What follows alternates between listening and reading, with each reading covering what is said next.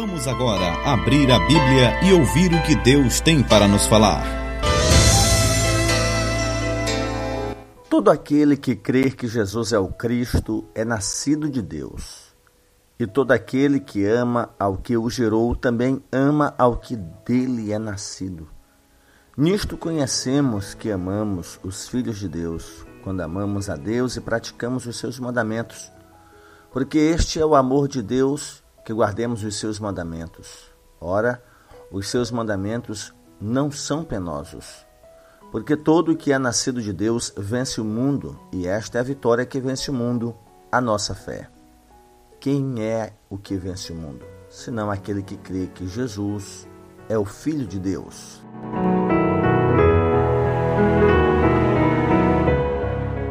Momento da Palavra. A Bíblia. A Bíblia no rádio.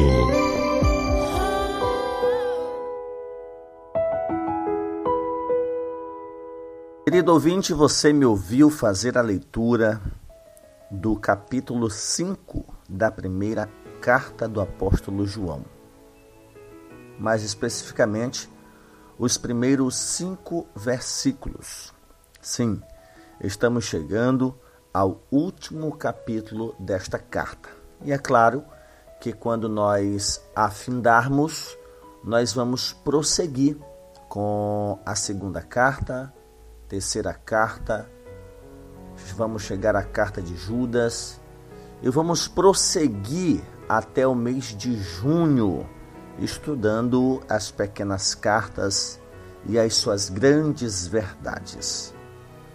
E hoje eu quero me ater a estes cinco versículos que trata sobre a fé em Cristo, a verdadeira fé no Senhor, que é, segundo João, a fé que vence o mundo.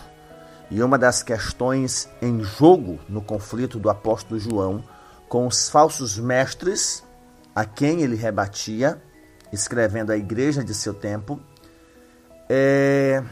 era a natureza da fé em Cristo. Nós iniciamos as nossas reflexões falando a respeito do gnosticismo, que negavam a natureza de Jesus Cristo, sua natureza divina, outros a sua natureza humana, e isso implica é, diretamente na fé.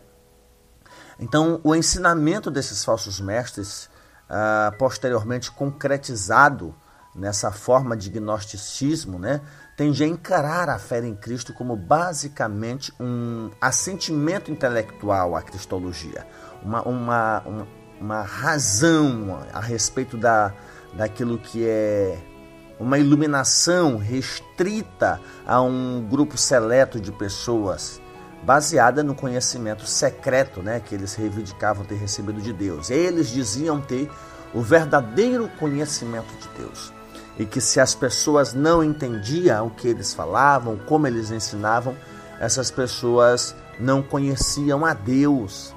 E é, é comum às vezes a gente ouvir, às vezes até por falta de uma devida pregação, uma pregação bíblica saudável, Imagina aí o pregador que do nada sobe ao púlpito e quando não tem o que falar usa a expressão: se você não está entendendo a pregação, é porque o Espírito não está em você.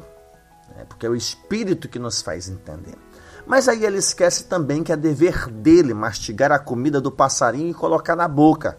Né? A ideia de mastigar o texto, explicar o texto, e diante desse, desses exemplos que eu acabei de citar, já fui questionado várias vezes até por cristãos atormentados.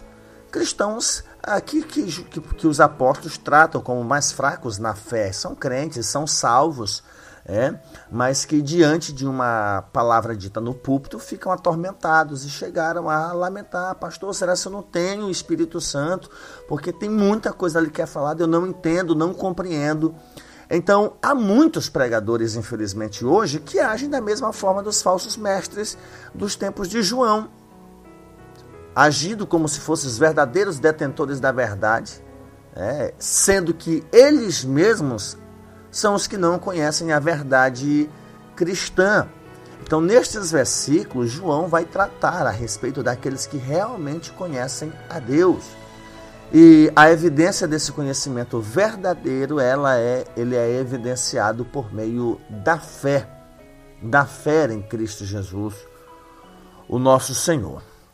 Só para você ter uma ideia, uma linha do gnosticismo, essa corrente filosófica dos tempos de João, defendia um dos seus defensores, né, Basílides, já no século II, ele fazia uma separação entre a pessoa de Jesus e aquela de Cristo. E isso muitos crentes fazem hoje. Olha, Jesus chorou, foi o Jesus homem. Jesus transformou água em vinho, foi o Jesus Deus. Uh, Jesus caminhou sobre as águas, foi o Jesus Deus. Jesus desceu chicote nos vendedores, nos cambistas do templo, foi o Jesus homem, porque ele estava muito zangado o Jesus dormiu no barco, foi o Jesus homem e não o Jesus Deus, porque Deus não dorme. Então nós temos que tomar cuidado, nós estamos falando de uma pessoa com duas naturezas e segundo os nossos credos e confissões são duas naturezas indivisíveis. Caso contrário, eu vou ouvir como você muita asneira nos púlpitos dizendo que, por exemplo, que quando Jesus estava sendo tentado por Satanás, quando foi tentado a transformar pedra em pão, há pregadores que até fazem né, a dramatização, e Jesus olha para aquela pedra, 40 dias sem comer, lambe o beiço, a barriga ronca, e Jesus fica naquele dilema: vou, não vou, vou, não vou, vou. Gente, pelo amor de Deus. Jesus era mais humano do que nós. Jesus tinha a humanidade perfeita, conhecida até então somente por Adão e Eva. Então Jesus não sofria dessa tentação interior como nós sofremos. E é claro, é até compreensível entendermos estas heresias a partir de mentes caídas, de mentes que não conseguem pensar com uma humanidade perfeita. Pois bem, então haviam essas pessoas que faziam essa divisão da pessoa de Jesus, aquela que é humana, aquele só age como Cristo. Outros negavam que Cristo havia de fato encarnado em Jesus, que o Verbo havia encarnado na pessoa do homem Jesus, ou se tornado o homem Jesus. Havia também os que sugeriam que Jesus tinha apenas uma aparência de corpo, ou seja, não, ele é Deus, ele é Deus mesmo. Mas como Deus não pode se encarnar num corpo humano cuja matéria é caída, degenerada, então ele é Deus de verdade, mas aquele corpo ali não é um corpo humano real, não é um corpo humano tangível. Isso aí já eram os docetas, né, os docéticos. Enfim, vários ensinamentos a respeito de Jesus e, infelizmente, muitos deles comuns hoje, até mesmo na cristandade. Então, João, para ele, a fé em Cristo não se pode separar da verdade acerca da pessoa de Jesus, do amor de Deus e aos irmãos e da obediência aos mandamentos de Deus. Então, João reúne de forma maravilhosa todos estes aspectos nessa, nessa passagem que eu acabei de ler, que tem a forma de um círculo né, espiralado, começando e terminando com a fé em Jesus como sendo Cristo, Filho de Deus. Então, dentro deste círculo, João ata entre si em duplas os temas do amor, verdade e santidade como evidência dessa fé verdadeira em Cristo. E cada uma leva a outra, e o alvo do apóstolo é mostrar que a fé em Jesus como Filho de Deus é acompanhada de amor, acompanhada de santidade. Dessa forma, os seus leitores, e por que não nós, hoje, podemos julgar a genuinidade, a genuinidade do ensinamento desses falsos pregadores que infestam as comunidades cristãs. Então João começa: todo aquele que crê que Jesus é o Cristo, esse é nascido de Deus. E todo aquele que ama ao que o gerou, também ama ao que dele é nascido.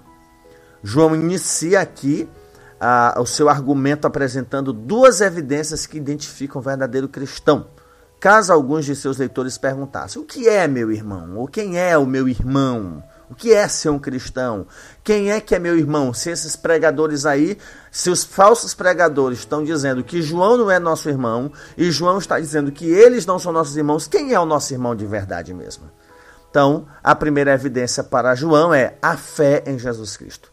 Ora, se você crê que Jesus é o Cristo, então tu é meu irmão. E os gnósticos negavam que Jesus era o Cristo. Gente, nós temos denominações que se intitulam cristãs que negam a divindade de Jesus.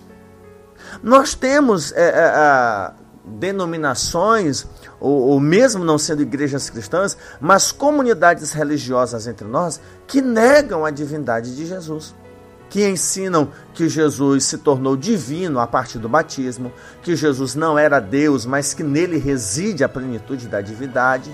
Nós temos aqui na cidade de Pedreiras várias delas, várias delas. E é capaz de você que está me ouvindo pertencer a uma delas e talvez nunca ter se tocado nisso.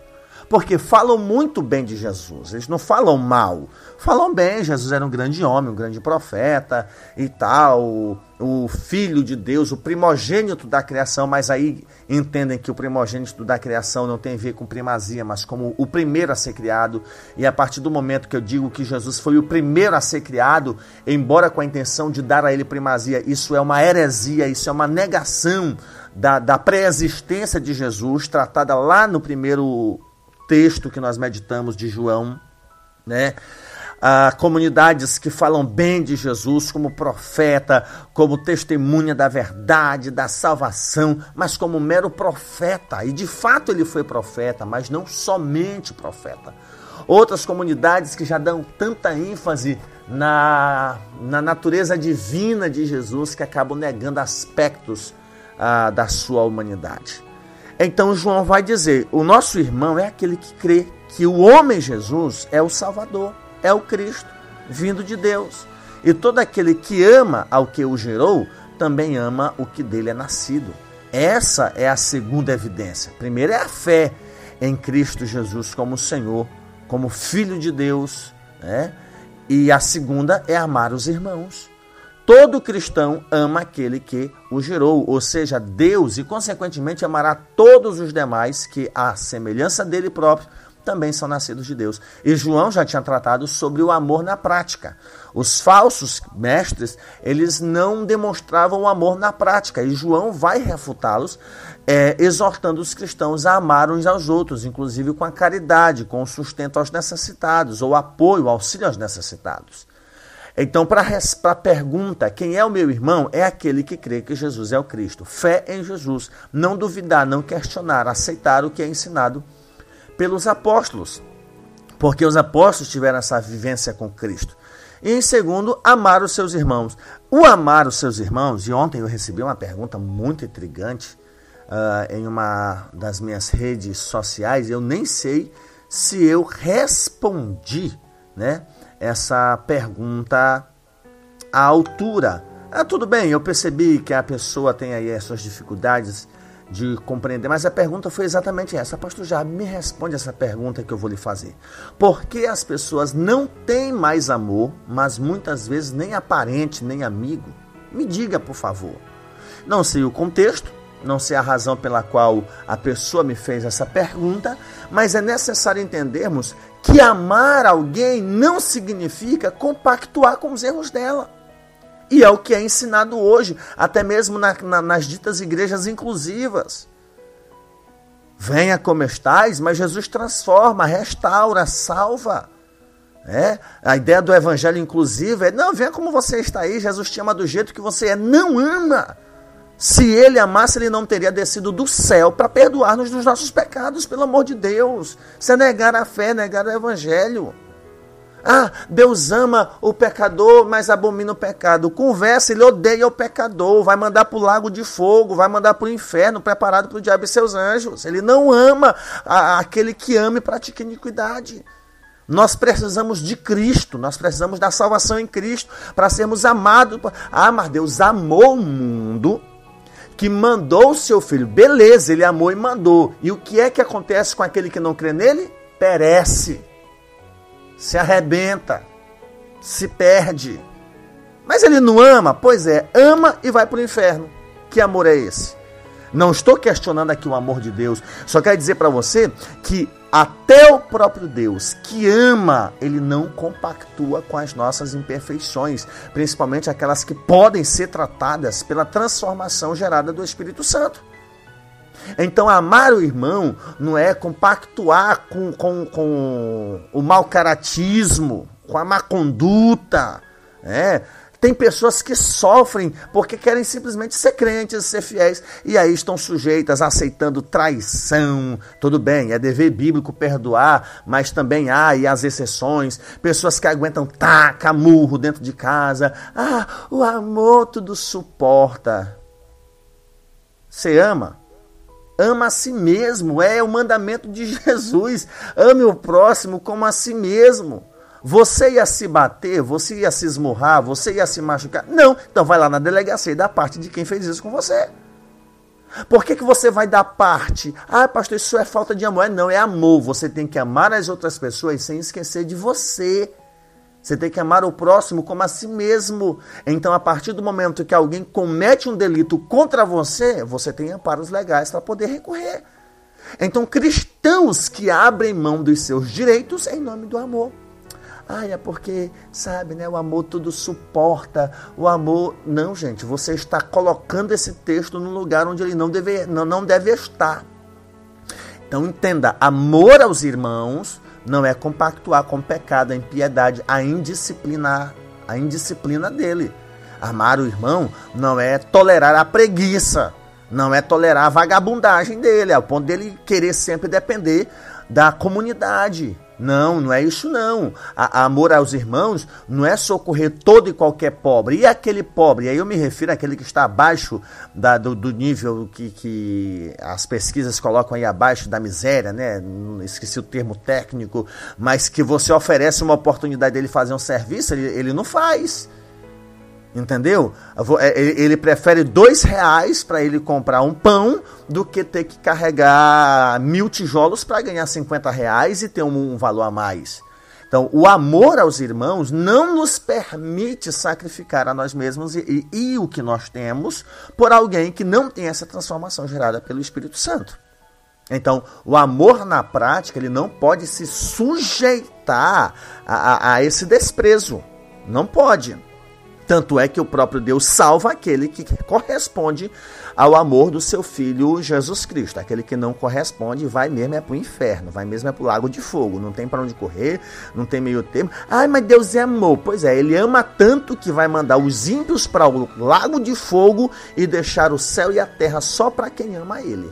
Ele não vai ficar com ninguém para estar tá dando trabalho para ele aí durante a eternidade não, viu? Então vamos colocar o amor cristão aqui, entender que, que amar cristã, cri, amar como cristão não é ser besta, não é ser idiota, não é ser ingênuo. Amar como cristão é amar como Cristo amou. Ah, mas Cristo entregou-se por nós. Pois é, ele entregou-se por nós e nós somos compensados por correspondermos a este amor. E quando nós lemos toda a Escritura, nós vamos perceber a disciplina, até mesmo o afastamento daqueles que não querem prestar. É bíblico, se afasta, vira a cara. O Paulo tratando daqueles que são disciplinados, ó, não come nem com ele. Hoje a gente tem que fazer uma médiazinha, que é para não, não, terminar de se desviar, não processar, são intolerantes, não sei o quê. Mas Paulo vai dizer o seguinte, olha, tá disciplinado, tá afastado, não senta nem na mesa para comer com ele. Não, por quê? É para ele sentir a falta da comunhão, para ele perceber que o pecado dele quebra a comunhão com a comunidade. Então deixa ele, se ele quiser se restaurar, que ele seja restaurado. Mas não vão bajular, não. Mas a gente procura uma forma adequada de aplicar esse amor. Então, a fé em Cristo e o amor cristão, ele prossegue. Nisto conhecemos que amamos os filhos de Deus. Quando?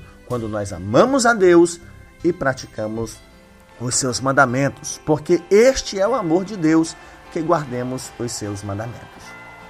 E é claro que por mais que você e eu não tenhamos condições de amar ou, ou, de guardar os mandamentos de Deus em sua totalidade, deve haver em nós o desejo de guardar a lei de Deus.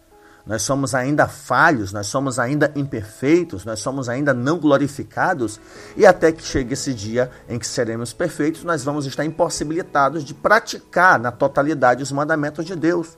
Hoje eu posso cumprir esse mandamento, amanhã eu posso quebrá-lo. Hoje eu posso guardar esse preceito, amanhã eu posso infringi-lo. Então, esse sou eu mas tenho que entender que eu tenho em mim o Espírito Santo que deve motivar dentro de mim o desejo de cumprir a lei de Deus, o mandamento de Deus, enquanto que os ímpios fazem questão abertamente, claramente, espontaneamente, deliberadamente, desejo de desobedecer a Deus. Simplesmente assim. Então, como diz Paulo em Romanos 7, no que diz respeito ao homem interior, eu tenho prazer na lei de Deus. E eu sofro exatamente porque eu não posso cumprir o mandamento de Deus na sua totalidade. Então, se você ama a Deus, você guarda os seus mandamentos. E se você não consegue guardá-los em sua totalidade, como de fato não consegue, há o desejo. E você sofre por desejar e não conseguir. E isso nada mais é do que uma ação do Espírito Santo na sua vida. E aí ele vai dizer no versículo 3: os meus mandamentos, os seus mandamentos não são penosos, ou seja, não são pesados. O João antecipa assim a reação de alguns dos seus leitores, né? Ah, mas não, não tem como, é impossível. Ou ainda que seja algo como carregar penosamente né, um pesado fardo, causando aí sofrimento. Ao contrário, quem ama a Deus ama a sua lei. Você não deve guardar o mandamento de Deus por medo, como um filho que não, faz, que não desobedece aos pais para não apanhar. Não, eh, João vai dizer: os mandamentos de Deus não são penosos. Não, não são penosos, não devem ser tratados como peso, como algo, oh meu Deus, se não fosse Deus, oh meu Deus, se não fosse a lei. Não, não faça isso. O amor a Deus torna seus mandamentos leves, prazerosos ao ponto de, quando eu consigo cumpri-lo, guardá-lo, a satisfação na minha alma. Então, o interesse do apóstolo em negar que os mandamentos sejam penosos ou pesados pode também ter sido provocado pelo ensinamento de alguns mestres gnósticos dos seus dias que defendiam que a lei de Deus era inferior ao evangelho e que o Deus do Antigo Testamento era um déspota, era um tirano, e isso é ensinado hoje. Ah, o Antigo Testamento era muito pesado, aí vem o Novo, como se invalidasse o Antigo. Oh, meu Deus do céu, no período da graça, o abuso dela, a consequência é pior. É? O adultério no Antigo Testamento perante a lei, porque o próprio Cristo viveu sobre a lei, a ideia de Novo Testamento, de nova aliança, começa a partir do momento em que o sangue de Jesus é derramado na cruz, mas até a morte de Jesus Cristo, estamos no período da lei, o que é aquilo que a gente chama de Antigo Testamento, né? Período da graça, olhou, desejou, adulterou. E, tem, e tantos outros detalhes. Então não, não, não venha querer invalidar os mandamentos de Deus pelo Evangelho. E nós já trabalhamos aqui que Jesus resume os dez mandamentos em dois. Ame a Deus acima de todas as coisas e o próximo com a si mesmo. Se você pegar esses dois mandamentos e associá-los aos dez, você vai perceber a ligação entre eles. E então João prossegue dizendo: Porque todo que é nascido de Deus, ah, esse vence o mundo. É o meu amor a Deus que vai fazer com que, consequentemente, eu não ame ao mundo. E por fim, o versículo 4 encerra: Esta é a vitória que vence o mundo, a nossa fé. Portanto, meu querido ouvinte, a certeza de salvação vem pelo testemunho interno do Espírito Santo de Deus ao nosso coração e também pelo testemunho externo dessas marcas do verdadeiro cristianismo, que é a nossa fé, a nossa fé em Jesus Cristo, o nosso amor para com aquele que de fato é o nosso irmão e a Deus, é, é os irmãos, e guardar os mandamentos do Senhor. Não tem como eu ter fé em Cristo, amar o próximo e a Deus e não desejar guardar os mandamentos do Senhor. Então que você e eu possamos sondar a nossa vida, a nossa conduta, a nossa história, nós temos realmente base para podermos afirmar que somos filhos de Deus? O amor de Deus aos irmãos se expressa em termos concretos, através da obediência à lei de Deus, particularmente os dez mandamentos que tantos ignoram. Eles servem como um guia de gratidão. E o verdadeiro cristão tem prazer na santidade, na conduta adequada, na obediência. Não lhe é penoso praticar o que é correto. Oremos para que Deus nos ajude a guardarmos a sua lei até que ele venha. Você pode dizer amém? Orai em todo tempo. Orai sem cessar. Entre para este exército. Exército de oração. Senhor amado, eu quero louvar o teu nome, celebrar ao Senhor por hoje, por mais um dia, por mais uma oportunidade que temos de pregar a tua palavra, de levar a mensagem do Evangelho aos corações. Redentor, onipotente, Deus Todo-Poderoso, que a tua palavra seja aplicada em nós de forma vívida, de forma concreta, com a ajuda do Espírito Santo. Nos ajuda a viver o verdadeiro cristianismo, a exercitarmos a nossa fé como de fato ela deve ser vivida. Nos ajuda, Senhor, a sermos cristãos de verdade, amando a Deus, amando aos irmãos e tendo prazer na tua lei é a oração que nós a ti fazemos no nome de Jesus.